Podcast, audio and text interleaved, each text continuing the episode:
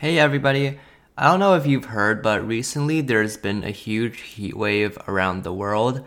Um, a lot of places have been uh, abnormally hot, like as in the temperature, and numerous places have also seen wildfires, and especially in Europe, which um, right now isn't the season for wildfires yet, but a lot of places have seen wildfires, such as Spain and France and Greece and Portugal and Morocco and Italy. And Italy is probably the place that's been the most affected by the wildfires, with um, a huge uh, a huge part of India, like the southern part of India, being severely affected.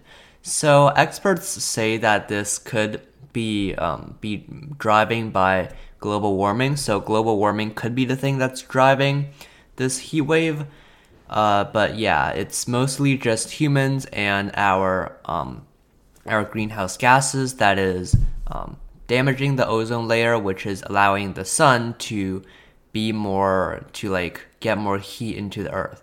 And plus, the greenhouse gases is also trapping heat inside the atmosphere, which is very damaging. So we should expect if this global warming trend continues, we should expect maybe hotter summers and colder winters because I don't know why, but I think some people say that uh, that as global warming continues, um, the summers are going to be hotter and the winters are going to be colder. Like the temperature is going to become more radical, basically.